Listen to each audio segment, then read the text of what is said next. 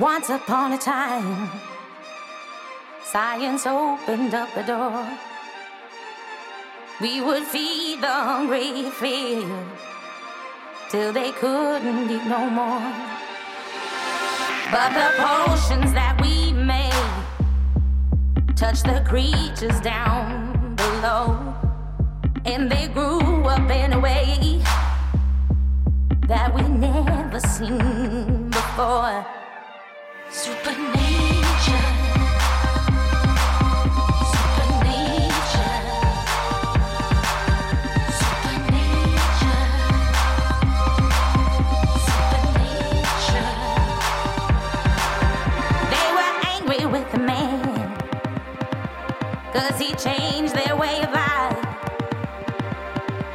Take that sweet revenge as they trample through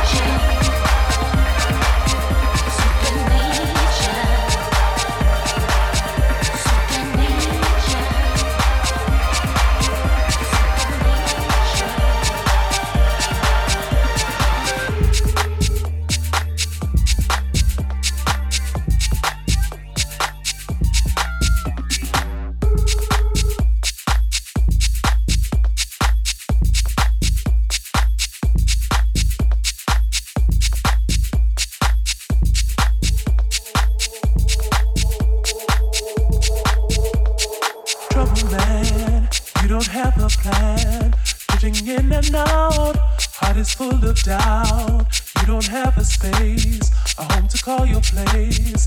Time is running out. Trouble man, you never see yourself. You're not looking well. Reach out for help if you want to see that girl. Now she's 17, old enough to see what's become of her. Trouble man, trouble man, you don't have a plan. In and out, heart is full of doubt. You don't have a space, a home to call your place. Time is running out, trouble man. You never see yourself, you're not looking well. Reach out for help if you want to see that girl. Now she's 17, old enough to see what's become of her. Trouble man.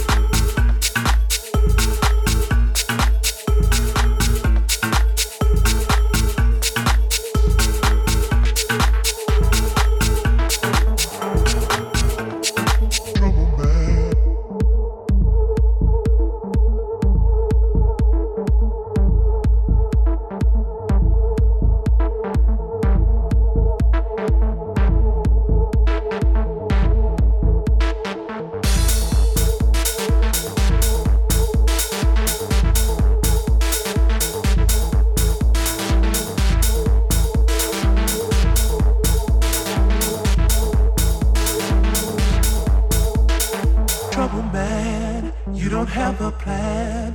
Drifting in and out. Heart is full of doubt. You don't have a space, a home to call your place. Time is running out. Trouble man. You never see yourself. You're not looking well. Reach out for help if you want to see that girl. Now she's 17, old enough to see what's become of her. Trouble man.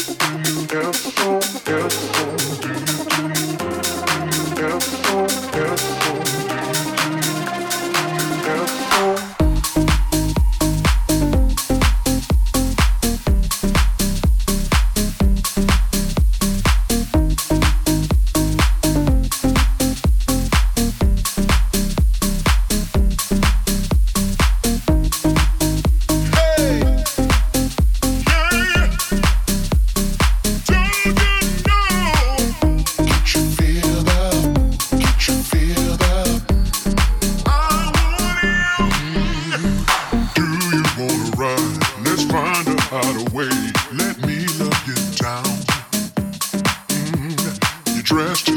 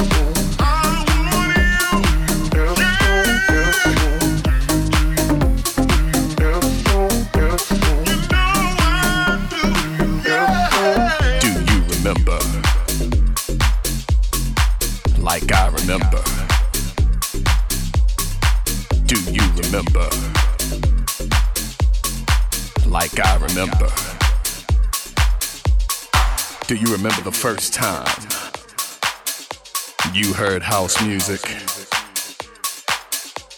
when you didn't know exactly what it was, but all you could remember was how it made you feel, how it made you feel good, how it made you feel right. It just made you feel like, ooh.